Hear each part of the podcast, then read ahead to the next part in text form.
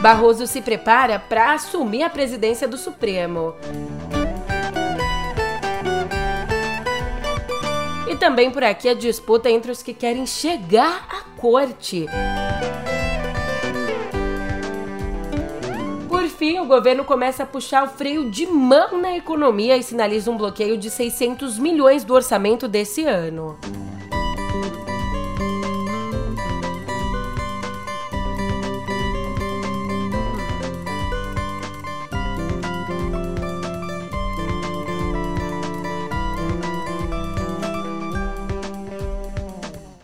Ótimo dia, uma ótima tarde, uma ótima noite para você. Eu sou a Julia Keck e vem cá, como é que você tá, hein? Tá bem? Segundona, dia 25, e hoje eu não vou nem enrolar muito por aqui, sem muitos trelelês. Eu corto direto pra corte no pé do ouvido.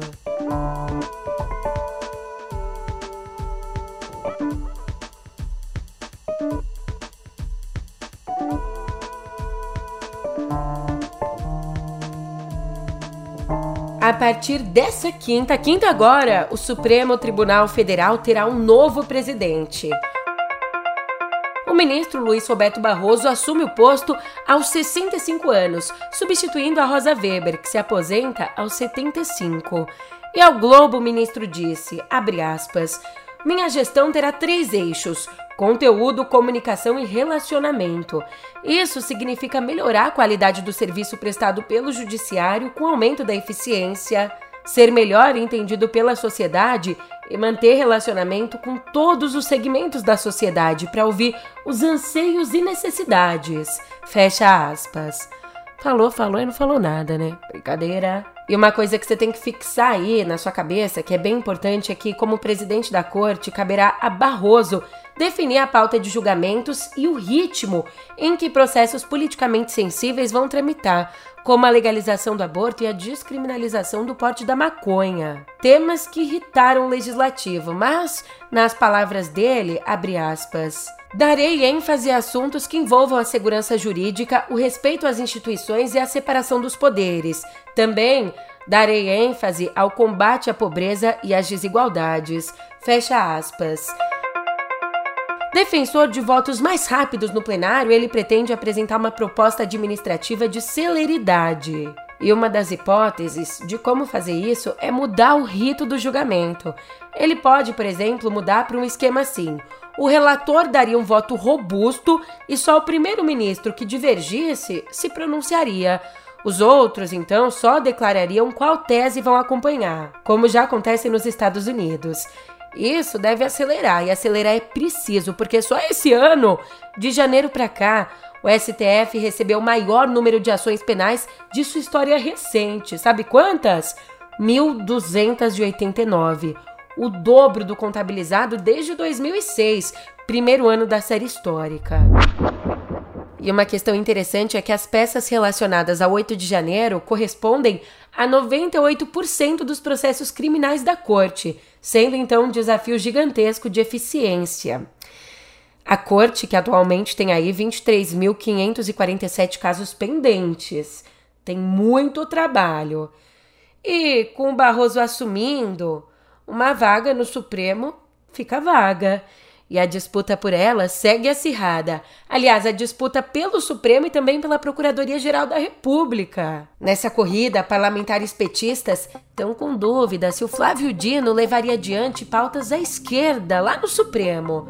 Já os aliados do Dino afirmam que ele, atual ministro da Justiça, é o único do primeiro escalão a enfrentar publicamente o bolsonarismo. Já o outro candidato que está sendo cotado ao Supremo, o atual advogado-geral da União, Jorge Messias, ele é visto como político agregador, além de ser evangélico e de esquerda, podendo então unir diferentes alas do Supremo. Só que o grupo que apoia o Messias, a ida do Messias para o Supremo, teme que o vice-procurador-geral eleitoral, Paulo Gonet, assuma a PGR. Isso porque ele tem um perfil conservador e pode dar muito poder a Gilmar Mendes, do Supremo. Já o grupo que apoia o Gonet avalia que o subprocurador-geral da República, o Antônio Carlos Bigonha, pode ter um perfil parecido ao de Rodrigo Janot, procurador-geral no auge da Lava Jato. E já que a gente chegou nos procuradores gerais. Se você viu esse homem, se você conhece esse homem, se você sabe onde ele está, ligue. Um que a gente está procurando há quatro anos. Desde que ele assumiu o cargo, e aí a gente procura, procura, procura e não acha, porque ele fica lá, escondidinho, sentado num cantinho, em cima dos processos que envolvem o Bolsonaro. Mas finalmente a gente vai encontrar esse senhor, porque amanhã o Augusto Aras vai ter que deixar a caverna que se enfiou. Ou melhor, deve deixar o posto de procurador-geral da República. E o que vai ficar da gestão dele é o alinhamento com Jair Bolsonaro. Inclusive, alguns petistas chegaram a argumentar que a fidelidade ao ex-presidente poderia se repetir com o Lula. Mas críticas generalizadas à conduta de Aras acabaram minando a possível recondução dele ao cargo. E a gente tinha que invocar, né?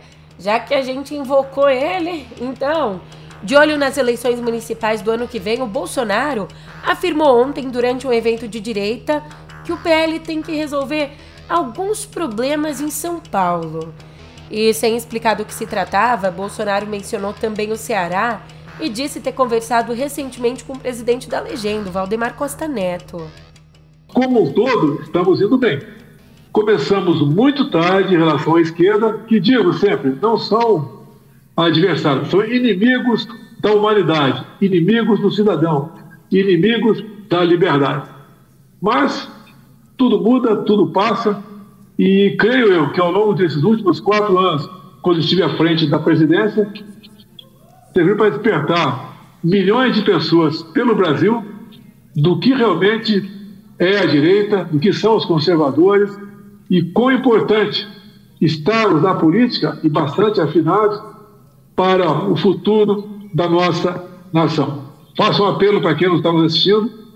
Temos eleições municipais no ano que vem Estamos acertando o partido, aparecem alguns problemas. Conversei com o nosso presidente a semana passada. Se Deus quiser, vamos resolver a questão do Ceará. Temos alguns outros problemas por aí. Vão pintar alguns problemas em São Paulo. A gente vai resolver isso tudo. E convidar, né? Ou até convocar, se eu tivesse esse poder, pessoas bem intencionadas que entrem no partido e disputem prefeituras e o que é muito importante, as câmaras municipais jovens, homens e mulheres, nas câmaras municipais. Eu comecei lá, o Nicolas também começou é, por lá, e é o primeiro degrau na política. Então, essas eleições do ano que vem serão um marco para todos nós. E o futuro, a Deus pertence. Problema em São Paulo eu não sei, mas problema no Tribunal Superior Eleitoral. Em paralelo, o Tribunal Superior Eleitoral formou maioria para rejeitar o recurso da defesa de Bolsonaro contra a decisão que o tornou inelegível. Ele que está inelegível por oito anos por abuso de poder político e uso indevido dos meios de comunicação. Rejeitando esse recurso, Carmen Lúcia, André Ramos Tavares, Alexandre de Moraes e Floriano Azevedo Marques acompanharam o voto do relator, o ministro Benedito Gonçalves. Já formaram a maioria, mas ainda faltam os votos de Nunes Marques e Raul Araújo. A votação no plenário virtual termina às 11h59 da noite do dia 28. Já olhando para o atual governo, com a entrada do PP e republicanos no primeiro escalão, a base de apoio ao governo está consolidada. Mas essa aliança não é suficiente para aprovar pautas de costumes. Pelo menos foi isso que disse o líder do PT na Câmara, o Zeca Dirceu. Em entrevista ao Globo, ele ainda afirmou que o presidente da Câmara, o Arthur Lira, é um aliado e endossa as críticas do parlamentar a possíveis exageros da Polícia Federal. Vou abrir aqui uma aspas para o Zeca. Ele diz que o Lira é um aliado, o Brasil tem andado graças à atuação da Câmara. Além disso, ele disse que a justiça eleitoral é passível de críticas, críticas como as feitas por Glaze Hoffman, e sinalizou que, se o Sérgio Moro for caçado, pode disputar uma vaga no Senado com a presidente do PT, a Glaze. E aproveitando para entrar mais a fundo no tema do Moro, ao mandar investigar o senador Sérgio Moro, o ministro Luiz Felipe Salomão, corregedor nacional de justiça, abre caminho para uma possível cassação do ex-juiz da Lava Jato com base no mesmo precedente que tirou o mandato do deputado Deltan Dallagnol. Explicando melhor esse rolo todo, o corregedor determinou a instauração de uma reclamação disciplinar contra o Moro por uso da magistratura com fins político-partidários e decisões que autorizaram repasses de multas de acordos de delação e leniência à Petrobras. E aí, se ele concluir que houve infração, pode comunicar ao TSE. Também serão investigados a juíza Gabriela Hart e os desembargadores João Pedro Gebran Neto e Marcelo Malucelli, ex-relatores da Lava Jato no TRF4. Também deve ser investigado o atual relator da Força Tarefa na Corte, o Loraci Flores de Lima. Será que a conta vai chegar? Enquanto isso, já tem outras contas pesando. Os ministérios do Planejamento e da Fazenda anunciaram um contingenciamento, o congelamento de 600 milhões de reais do orçamento desse ano por conta do estouro do limite que foi estabelecido pelo novo arcabouço fiscal. O valor, esse congelamento, consta no relatório bimestral de avaliação de receitas e despesas, que orienta a execução do orçamento e é publicado a cada dois meses. Com isso, portanto, o total temporariamente bloqueado nesse ano sobe de 3 bilhões e 200 milhões para 3 bilhões e 800 milhões, um valor que é alto? É, mas é considerado pequeno diante do total das despesas primárias, estimadas em 2 trilhões e 560 milhões. Até o dia 30, o governo precisa editar um decreto detalhando a distribuição do novo contingenciamento entre os ministérios. Então, o governo vai ter que detalhar qual é o ministério, quais são os ministérios que vão ter que dar uma puxada ali no freio de mão nas finanças e esse é o primeiro bloqueio desde a sanção da nova regra fiscal. Como analisa José Márcio Camargo, aspas. O cenário é claro, o fiscal já preocupa seriamente os investidores. O comportamento dos preços dos ativos financeiros ao longo do mês de agosto, a desvalorização do real, a queda dos preços das ações e o aumento das taxas de juros já antecipavam esse resultado. Os investidores estão caindo na real. Fecha aspas.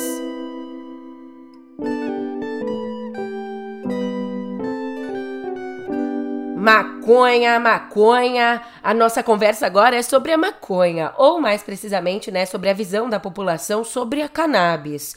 Uma pesquisa, inclusive vale dizer, né, importantíssima para medir a temperatura dessa discussão, já que no mês passado o Supremo interrompeu o julgamento da descriminalização, faltando um voto só para formar maioria a favor da descriminalização. Sem enrolar mais, uma pesquisa do Datafolha mostrou que 76% dos brasileiros apoiam o uso da maconha para fins medicinais, enquanto 22% são contra. Já olhando assim o uso geral ou recreativo, a gente tem um cenário contrário. Enquanto a maioria apoia o uso medicinal, aqui no uso recreativo é o contrário, tá? Esse uso social é reprovado por 72% dos entrevistados, com 23% favoráveis. Mais um cenário. A autorização do plantio de cannabis para a produção de remédios no país é defendida por 67%, enquanto 61% se dizem contrários à descriminalização do porte da erva. O instituto pegou uma amostra, ouviu 2.016 pessoas maiores de 16 anos em 139 municípios do país. A margem de erro da pesquisa é de dois pontos para mais ou para menos. E aproveitando que eu disse que essa pesquisa aqui é essencial para medir a temperatura, meu Deus, mas vai ter que medir com empenho, porque que temperatura! Eu não sei você, mas eu tô fritando. Inclusive nesse momento que eu fechei todo o ambiente aqui para não dar eco na gravação, Olha, um suadouro que só, mas não esquece de tomar água. Confere aí se suas crianças, seus bichinhos estão hidratados, porque o Instituto Nacional de Meteorologia, o INMET, emitiu um alerta de perigo para ondas de calor em 11 regiões até amanhã. Esse alerta, alerta vermelho, inclui Bahia, Distrito Federal, Goiás, Maranhão, Mato Grosso, Mato Grosso do Sul, Minas, Pará, Paraná, Rio, Tocantins e São Paulo calor tá de matar. Então, chama o Bola de Fogo. Alguém ligou pra mim, quem é? Sou eu, Bola de Fogo, e o calor tá de matar. A maior amostra já coletada da superfície de um asteroide chegou ontem à Terra, com o pouso da nave Osiris-Rex da NASA num campo de testes em Utah, nos Estados Unidos. A cápsula que trouxe né, essa amostra, ela tem um formato de bala de goma e coletou material há três anos. Coletou do asteroide Bennu, que mede só 500 metros de diâmetro e passa próximo ao nosso planeta a cada seis anos. E o mais doido é que esse asteroide, ele teve a química e a mineralogia praticamente inalteradas desde que se formou. Isso há cerca de 4 bilhões e meio de anos. Então essa rocha pode nos dar pistas importantes sobre as origens e o desenvolvimento de planetas rochosos, como o nosso. Mas eu sei de uma pista que nos trouxe até aqui, nesse exato momento. Dorival Júnior. Agora sim acabou. A primeira, quem esquece? Copa Tricolor inesquecível. Porque pela primeira vez em toda a existência, o Tricolor é campeão da Copa do Brasil. Claro que o São Paulo ia aparecer aqui no nosso noticiário, né? Ele que se sagrou depois de um empate por 1 a 1 contra o Flamengo, na casa da torcida, na casa do São Paulo no Morumbi. E foi com emoção, tá? Depois do Bruno Henrique abrir o placar para o rubro-negro, aos 43 minutos do primeiro tempo, o Rodrigo Nestor empatou a partida com um golaço antes do intervalo. E sim, o tricolor ele venceu o campeonato mesmo ficando no 1 a 1 porque já tinha ganhado o jogo de ida, que aconteceu lá na semana passada, ganhou por 1 a 0. E com esse título, o São Paulo é então o primeiro time brasileiro classificado para a Libertadores do ano que vem.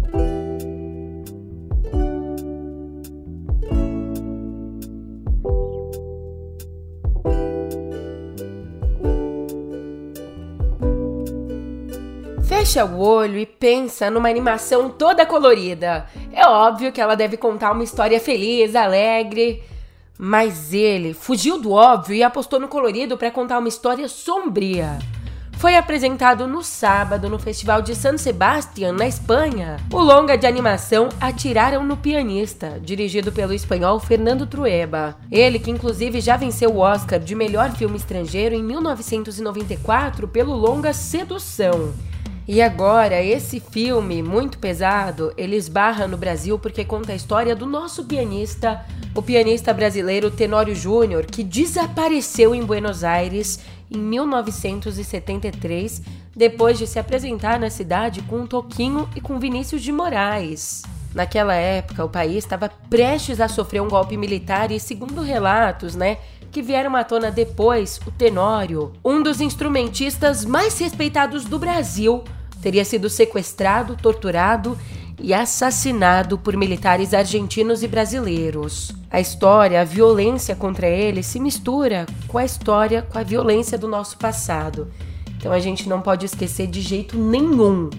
E para nos ajudar nessa missão, além de reconstituir o desaparecimento, o filme traz entrevistas de amigos e colaboradores do pianista, como o Caetano Veloso, o Gil, o Gilberto Gil, Milton Nascimento e Toquinho. Mas não tem jeito, o noticiário de hoje tá complicado de verdade.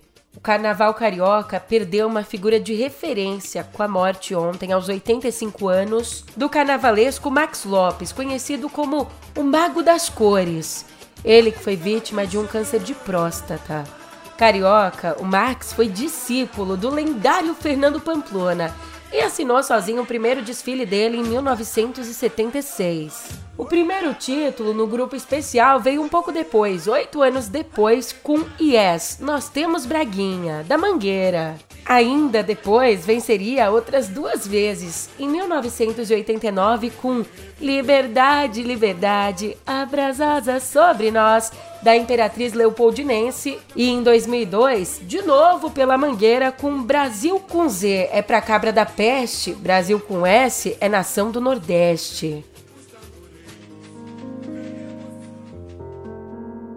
Já a teledramaturgia deu adeus à roteirista Maria Carmen Barbosa, que morreu na sexta aos 77 anos. Ela foi coautora com Miguel Falabella das novelas Salsa e Merengue e A Lua Me Disse. Também foi coautora da série, nossa, Toma Lá da Cá. Todas essas obras na TV Globo. A Maria Carmen sofria da doença de Alzheimer e, segundo a família, sofreu uma parada cardiorrespiratória. E antes de sair aqui do nosso papo sobre cultura, passar para cotidiano digital, a gente passa rapidinho aos Estados Unidos para dar um update, ó, muito, muito singelo. Considerado um dos mais nobres e caros espaços do entretenimento e da publicidade na TV americana, o show do intervalo do Super Bowl 2024 vai ter como atração principal, sabe quem? O rapper Usher. E anota aí para não esquecer, a 59 acho que é isso, a final de número 59 da Liga Nacional de Futebol Americano vai acontecer no dia 11 de fevereiro em Las Vegas. E essa vai ser a primeira vez que a capital dos cassinos vai sediar a competição.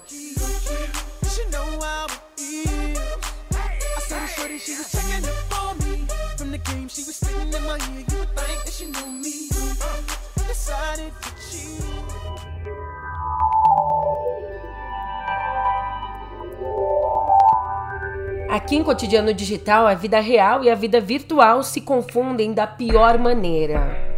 Mais ou menos 20 adolescentes ali da cidade de Almendralejo, na Espanha, estão sendo vítimas de fotos falsas geradas por um aplicativo de inteligência artificial. Segundo a mídia local, imagens dessas jovens nuas foram feitas pelo aplicativo e foram enviadas pelas redes sociais. Julia, como assim? Que absurdo é esse? É mesmo, e eu te explico como é que essas fotos foram feitas. Elas foram criadas pela inteligência artificial a partir de fotos das jovens comuns, todas jovens meninas, tá? Com idades entre 11 e 17 anos. Então, usando a inteligência artificial, esse app gerou uma imagem imaginária da pessoa sem roupa.